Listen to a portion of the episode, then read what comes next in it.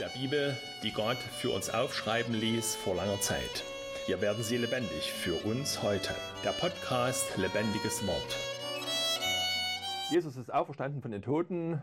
Jesus lebt. Halleluja. Das ist die Osterbotschaft und wir haben Ostern gefeiert. Das ist meine Frau, die Claudia, und die sitzt regelmäßig unter der Kanzel. Und neben mir sitzt Pastor Jonas Schröter, Pfarrer der Lutherischen Freikirche in Wangen. Einen Sonntag nach Ostern ging es ja immer noch um die Ostergeschichte. Jesus hat also echt keine Zeit gehabt zum Erholen. Wir würden ja heute sagen, wenn jemand so eine Tortur hinter sich hat mit Kreuzigung und dann Auferstehung, der geht erstmal drei oder sechs Wochen zur Reha. Aber Jesus arbeitet gleich wieder. Am ersten Tag der Woche, so heißt es in diesem Abschnitt aus dem Johannesevangelium im 20. Kapitel. Da arbeitet Jesus schon wieder, wobei, wenn man das Arbeit nennen kann, aber er ist vorher der Emmaus-Jünger begegnet und hat ihnen erklärt, was alles passieren musste oder warum das alles geschehen musste. Er ist der Maria Magdalena begegnet und hat sie getröstet, angesprochen, beim Namen genannt. Und jetzt kommt er zu der Gruppe seiner zwölf, seiner engsten Jünger und ja, er kam als, als die Jünger versammelt und die Türen verschlossen waren aus Furcht vor den Juden. Da kam Jesus und trat mitten unter sie. Also die haben sich versteckt hinter verschlossenen Türen in Jerusalem höchstwahrscheinlich und hatten alles verriegelt und verrammelt. Nur wer das Codewort konnte, kannte, wurde reingelassen sozusagen. Warum? Aus Furcht vor den Juden. Naja, die Jünger konnten das ja alles nicht einordnen und hatten dann wahrscheinlich auch gedacht, wenn sie mit unserem Meister so umgehen, dann sind wir halt auch in Gefahr. Vor allem nachdem die Leiche ja weg war und sie das ja auch noch nicht so ganz verstanden hatten. Ja, es ging also tüchtig durcheinander oder sie waren also emotional enorm aufgewühlt. Einerseits die Verzweiflung, dass Jesus gestorben ist, dass der Messias, der alle Macht hat, an den sie geglaubt hatten, dass er sich einfach binden und schlagen lässt und sich letztendlich ans Kreuz nageln lässt. Warum das Ganze? Wie gehört das zusammen? Und dann diese Aufregung am diesem ersten Tag der Woche früh, als sie zum Grab gehen, die Frauen. Dass sie dann eben merken, das Grab ist leer, die Leiche ist weg. Ein Engel hat dann ja zu ihnen gesprochen, aber es ist trotzdem ein verstörender Gedanke, wer hat denn die Leiche weggenommen? Das ist ja noch nicht so wirklich ins Bewusstsein durchgedrungen oder auch zum Glauben durchgedrungen, dass Jesus auferstanden ist. Ja, diese Botschaft lag also in der Luft. Die hatten die Engel auch gesagt, Jesus ist auferstanden, er lebt. Aber man konnte sich das noch nicht vorstellen, beziehungsweise ja, also das war alles noch recht unklar. Und im Hintergrund stand natürlich diese große Verwirrung. Ist Jesus jetzt der Messias? Ist er der Heiland der Welt? Oder müssen sie jetzt doch wieder auf einen anderen warten? Das muss man sich mal vorstellen. Auf einmal steht Jesus mitten unter ihnen. Er hat nicht angeklopft, er ist einfach da und dann wird uns weiter berichtet. Er trat mitten unter sie und spricht zu ihnen, Friede sei mit euch. Und als er das gesagt hatte, zeigte er ihnen die Hände und seine Seite. Da wurden die Jünger froh, dass sie den Herrn sahen. Ja, also das erste, was er den Jüngern zuspricht, ist also dieser Friedensgruß. Friede sei mit euch.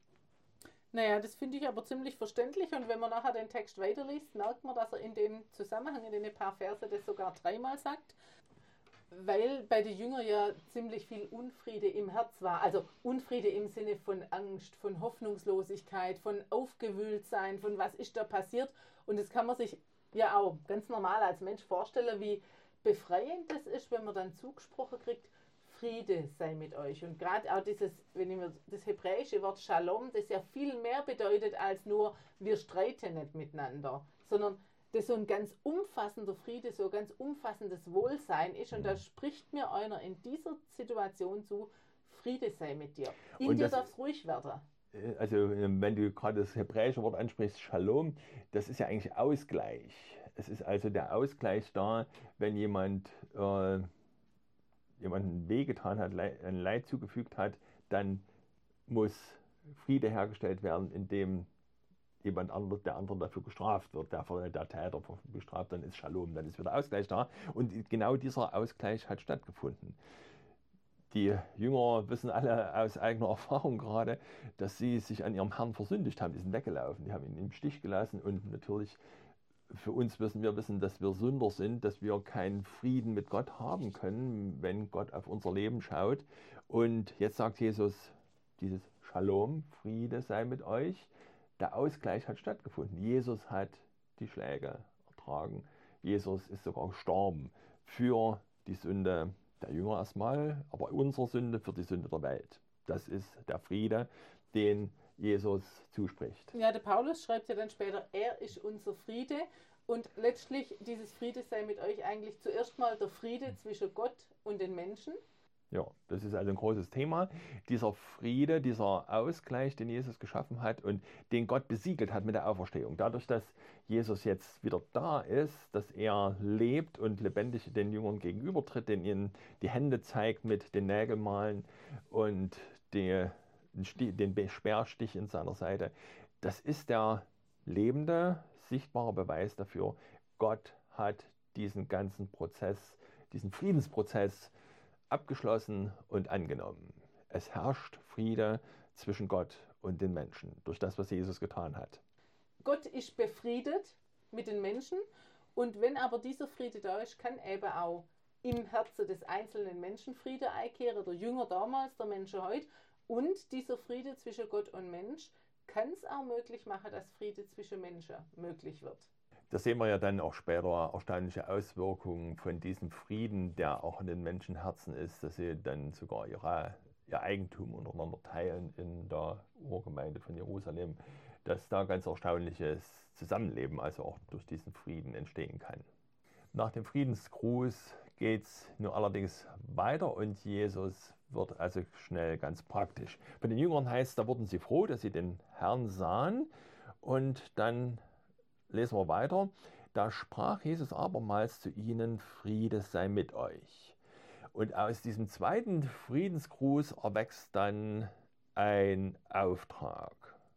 Wie mich der Vater gesandt hat, so sende ich euch. Und als er das gesagt hatte, blies er sie an und spricht zu ihnen, nehmet hin den Heiligen Geist. Welchen ihr die Sünden erlasst, denen sind sie erlassen, und welchen ihr sie behaltet, denen sind sie behalten. Soweit dieser Abschnitt aus dem Johannesevangelium Kapitel 20. Also ein Vers, der ganz groß raussteht hier, ist außerdem neben dem Friede sei mit euch der andere Satz, wie mich der Vater gesandt hat, so sende ich euch. Das finde ich ein ziemlich steiler und ziemlich schwieriger und ein bisschen gefährlicher Satz. Denn man könnte ja jetzt sagen, wie mich der Vater gesandt hat. Also Gott hat Jesus gesandt, um für die Sünde der Welt zu bezahlen.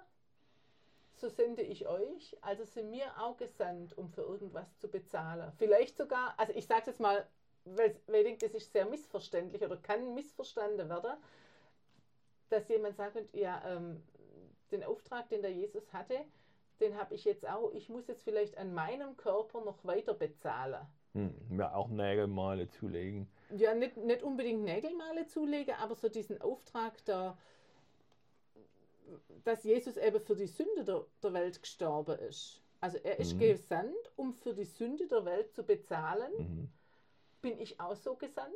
Habe ja, ich den gleichen ist, Auftrag wie Jesus? Die, also die Frage ist, die wir äh, erörtern und klären müssen, ist, äh, Jesus macht ja einen Vergleich so wie er vom Vater in die Welt gesandt wurde. Und jetzt kommt der Vergleich. Um Menschen aufzuerwecken von den Toten? So sende ich euch. Also soll ich auch Menschen von Toten ja. auferwecken? Es ist also dann die Frage, was ist der Vergleichspunkt äh, sozusagen? Was ist äh, die Stelle, mit der Jesus die Sendung der Jünger, also unsere Sendung, vergleicht?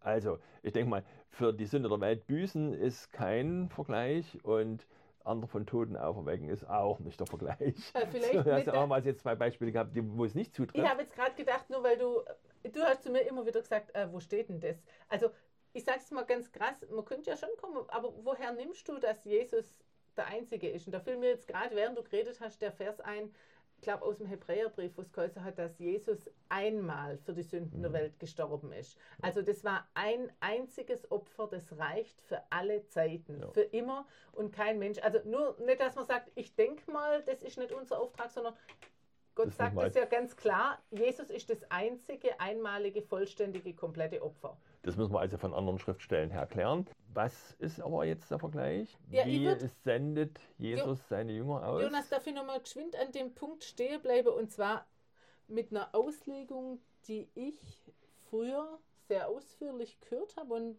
ich denke, die wird heute auch an viele Stellen noch gelehrt, nämlich wie mich der Vater gesandt hat, so sende ich euch. Jesus ist gesandt vom Himmel und kam auf die Erde und wurde Mensch wie wir. Der hat also diese menschliche Natur angenommen und ist ganz auf, sag mal, aufgegangen im Menschsein, zwar ohne Sünde, aber er war ein Mensch wie Menschen.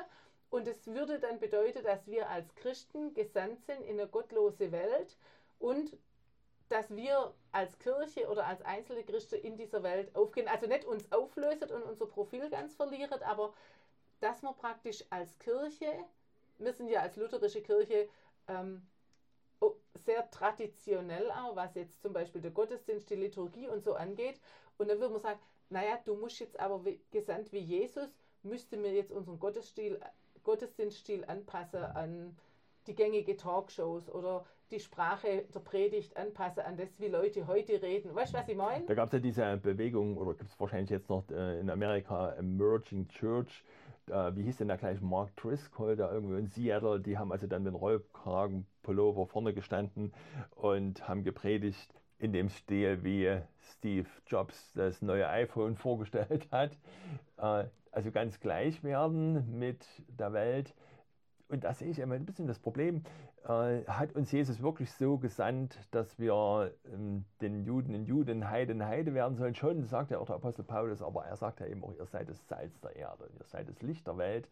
Und einfach nur, indem wir uns anpassen und so sind wie, der Welt, wie die Welt, ähm, werden wir das Reich Gottes nicht bauen, denn Jesus schickt uns ja eben, und das sehen wir jetzt auch eben in der Botschaft. Und ich glaube an der Stelle auch noch ganz kurz, äh, dass es ganz gut ist, wenn Kirche der Welt oder dem gängigen Fernseh- und Theaterprogramm gegenübersteht. Wenn man also einen Kontrapunkt bietet Mhm.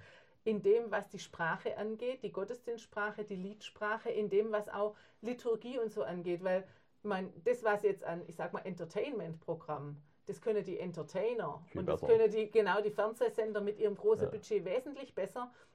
Aber was Kirche hat, Ja. ist die Botschaft. Die Botschaft soll man schon so bringen, dass Menschen sie verstehen, Aha. aber Aber- trotzdem in der Sprache, die auch der Heiligkeit vom Inhalt.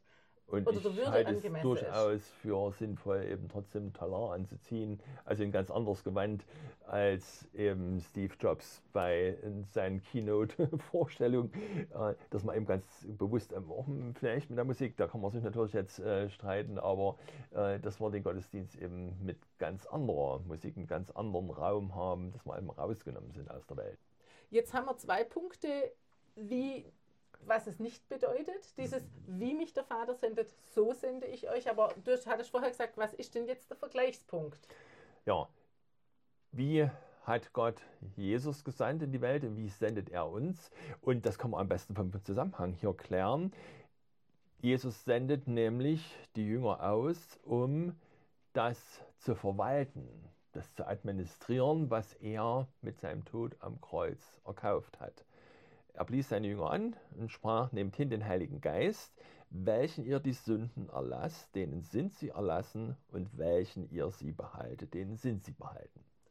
Das heißt, durch den Tod am Kreuz ist, hat Jesus für alle Sünden der ganzen Welt bezahlt. Also eigentlich ist ja das, das Konto mal grundsätzlich ausgeglichen. Aber jetzt, ähm, die Jünger sollen nicht selber für die Sünde bezahlen, sondern die sollen die Vergebung verwalten oder auszahlen. Das passiert in erster Linie mit der Verkündigung, dass wir sagen, Jesus ist gestorben für die Sünde der Welt, deine Sünden sind vergeben. Ja, das ist die Botschaft. Eben Gott ist versöhnt mit der Welt.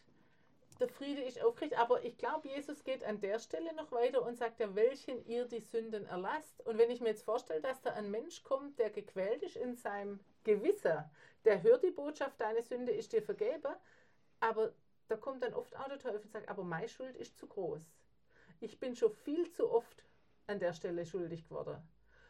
Und da wäre dann das, welchen ihr die Sünden erlasst. Also, dass ein, man als Christ und als Gemeinde eben der Auftrag hat, auch jemand so ein gequälter Gewissen zu sagen, Jesus ist für deine Sünde gestorben. Genau dieser Unfall mit Todesfolge, genau dieser Ehebruch, genau das, was du getan hast, das ist vergeben. Geh hin und sei frei. Dass man also nicht nur ein Plakat in Schaukasten hängt, Jesus hat Vergebung der Sünden erkauft, sondern dass man eben das persönlich zusprechen, das ist die Aufgabe der Jünger. So sendet er sie, dass sie die Arbeit von Jesus weiterführen.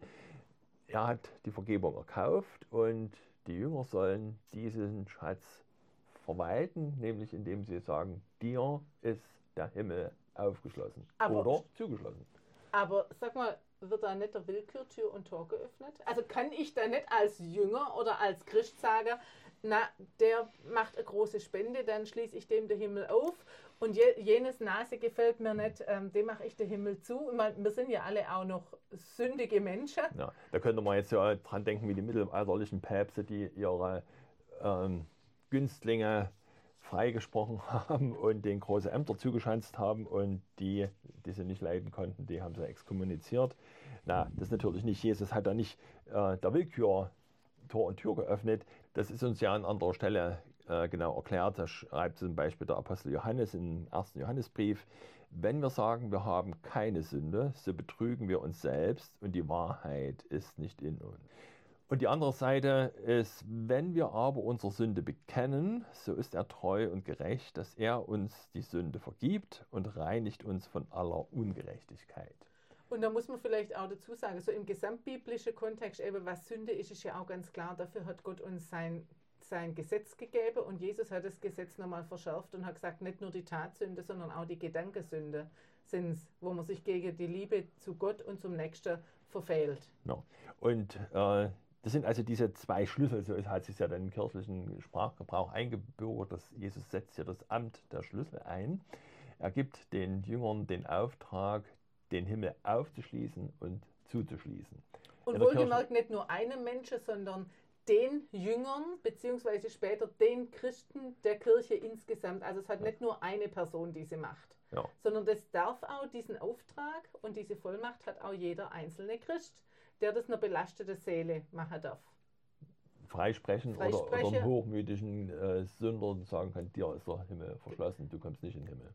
Ja, und äh, was sind die Kriterien dann?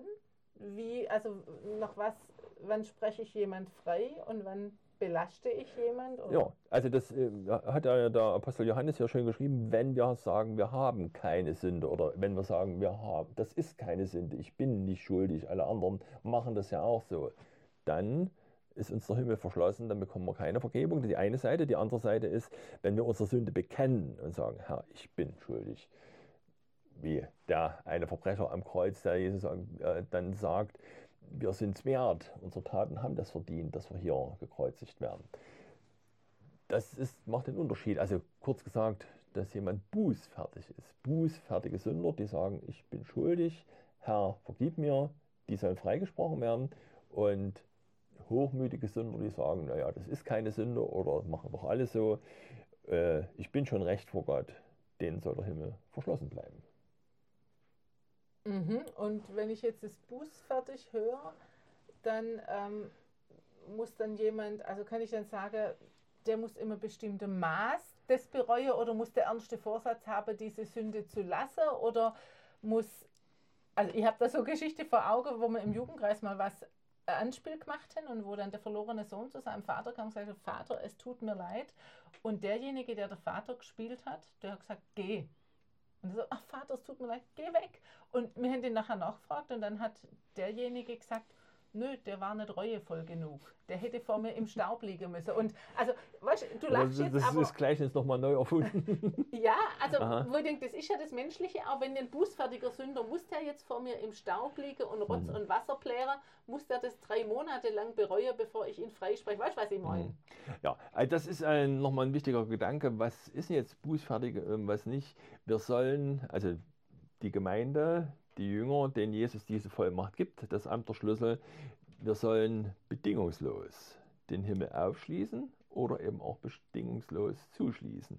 Also es kommt nicht darauf an, auf einen spürbaren Bußkampf oder an, auf einen Brief an die Gemeinde, wo also ausdrücklich nochmal gesagt wird, ich bereue das. Also es kann an mancher Stelle angebracht sein, aber wir dürfen und sollen einen bußfertigen Sünder freisprechen aufgrund seines Bekenntnisses wenn wir unsere Sünde bekennen. Und, und das er musste auch nicht vorher Wiedergutmachung leisten und irgendwelche Gelder zahlen ja, das oder wären alles solche Bedingungen, die 20 Mal der Gottesdienstbesuche oder das so. wären alles solche Bedingungen, die wir gerne dran knüpfen würden. Oder wenn du jetzt endlich wieder Gutes tust oder wenn du jetzt endlich einmal aufhörst, äh, diese Sünde zu begehen, dann ist dir deine Sünde vergeben. Nein, bedingungslos. Jesus hat am Kreuz für deine Sünde geblutet und er hat Vergebung erkauft. Also bist du freigesprochen und der Himmel ist dir aufgeschlossen. Das ist also ein bedingungsloser Zuspruch der Vergebung einerseits oder andererseits auch der bedingungslose, naja, Zuspruch kann man nicht sagen, diese Warnung, dass wir den Himmel zuschließen.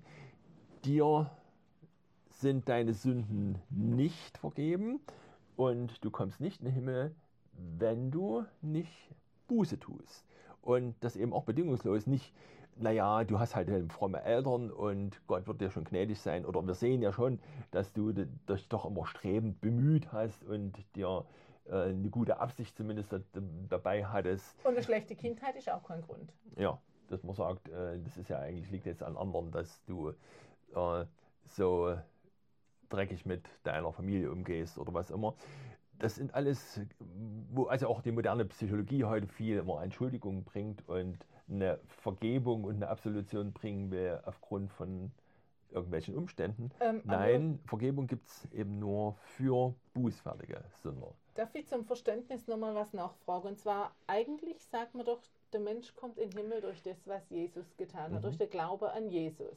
Also, wenn ein Mensch an Jesus glaubt, ist er Gottes Kind und kommt in den Himmel. Mhm.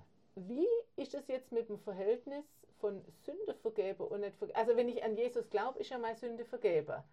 Und wieso kann dann noch später mir jemand den Himmel zuschließen und sagen, die Sünde lässt dich vom Himmel ausschließen? Weißt du, was ich meine? Ja, also wenn es offensichtlich wird, dass jemand eben eine Sünde nicht bereut und nicht um Vergebung bittet. Aber wenn der dann an Jesus glaubt?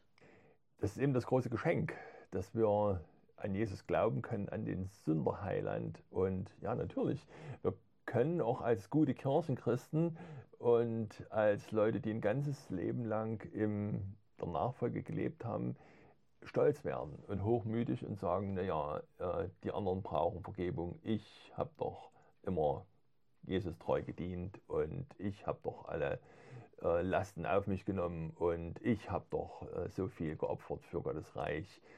Jesus muss mir doch gnädig sein. Und dann ist eben gegeben, dass aus dem bußfertigen Sünder ein stolzer, hochmütiger Sünder wird. Ja, äh, ich dachte auch noch an eine andere Stelle, nämlich, dass man eben als Christ sehr wohl auch in Sünde, also dass es geschehen kann, dass jemand in Sünde lebt und in dieser Sünde verharrt. Und mir fiel gerade im, im Gespräch eben der Zusammenhang auch zur Kirchenzucht oder Kirchendisziplin dass eben auch ein Punkt kommt, wenn wir merken, Bruder oder Schwester lebt in Sünde und verharrt drin, dass man den warnen muss und sagen muss, wenn du so weiterlebst, dann verlierst du den Glauben und dann verlierst du den Himmel. Und das ist dann auch dieses an die Sünde binden, im Sinne von, ich warne dich, du bist auf einem mhm. gefährlichen Weg. Ja. Kehre um, also als Bußruf. Das wäre also die Frage, wie wir es praktisch in der Gemeinde machen. Und Jesus gibt ja hier erstmal nur generell den Auftrag, wie mich der Vater gesandt hat, so sende ich euch. Und das war also dann den Himmel aufschließen sollen, den bußfertigen Sündern, und den Himmel zuschließen, den unbußfertigen Sündern. Die Frage ist natürlich an der Stelle noch nicht beantwortet, wie sieht das in der Praxis aus? Und da gibt uns die Bibel natürlich dann später in der Apostelgeschichte noch einige Hinweise. Da können wir dann von der Gemeinde reden, dass eben die Gemeinde den Auftrag hat, dann können wir weiter davon reden, dass in der Gemeinde das Predigtamt aufgerichtet werden soll, also dass die Gemeinde unter sich Älteste berufen soll, die dann für die Gemeinde dieses Schlüsselamt äh, wahrnehmen sollen oder ausüben sollen. Ja, also da fällt mir zuerst ein, natürlich der Beichtgottesdienst am Abendmahl, wo man also allgemein ein Beichtgebet mhm. spricht und dann ja nach dieser Befragung auch vom Pastor zugesprochen kriegt. Also zugesprochen kriegt, dir sind deine Sünden vergeben. Das ist jetzt so allgemein, wo man in, Gemein in der Gemeinschaft das erlebt. Und ich denke, es gibt es auch ganz praktisch im seelsorgerlichen Kontext, dass einfach entweder man zum Pastor geht oder zu seinem Seelsorger geht und sagt, das und das, diese Sünde belastet mich und der Pastor oder der Seelsorger einen freispricht, das kann aber genauso unter mhm. Ehepartner geschehen, das kann unter gläubige Freunde geschehen, im ganz normalen Gespräch, dass jemand erzählt und sagt, das belastet mich einfach. Man, wir wissen, unsere Sünden sind auch vergeben, wenn mir Jesus um Vergebung bittet im persönlichen Gebet, aber manches ist einfach, wo der Teufel dann auch wieder so hochholt. Also Jesus setzt eben dann noch eins drauf, nicht nur, dass ich eben äh, Jesus um Vergebung bitte, sondern dass Jesus die Gemeinde, der Gemeinde den Auftrag gibt, mir die Vergebung zuzusprechen. Also genau. der Absolution ist ja der und, Fachbegriff. Und wie heißt es, äh, bei Bonhoeffer heißt manchmal, der, der Christus im Bruder redet lauter als der Christus in dir. Also wenn die Vergebung ja. zugesprochen kriegt von jemand anders, dann kann das mal gewisse einfach anders beruhigen oder ja. kann mir innere Friede geben. Und wir haben das also mit dieser allgemeinen Beichte im Gottesdienst oder im Abendmahlsgottesdienst, aber äh, das kann also auch andere Formen annehmen und das mit der Privatbeichte, das ist ein bisschen in, äh, naja, in Schieflage gekommen in der römischen Kirche, weil das dann also so einen Beichtzwang gab mit Beichtstühlen und so weiter. Äh, da hat man sich dann versucht, davon wieder loszumachen, aber es ist vielleicht auch ein bisschen schade in den Gemeinden, dass das zu wenig praktiziert wird.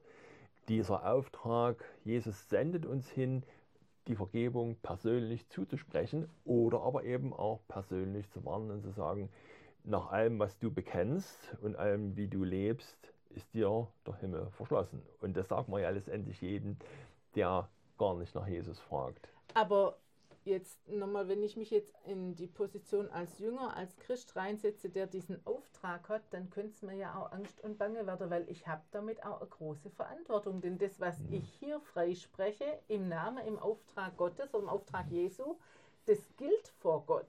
Sowohl die, der Freispruch als auch die Bindung. Aber da kann ich ja auch dran verzweifeln. Ja.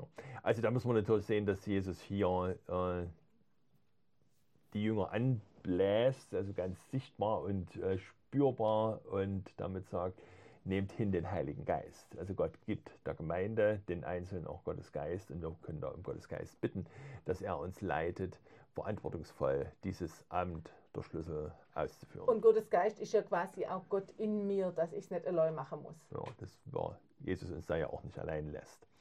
Wir können also froh sein, dass Jesus dieses große Geschenk oder diese große Gabe, die er erkauft hat, verwalten lässt, durch die Gemeinde es weitersagen lässt, zusprechen lässt.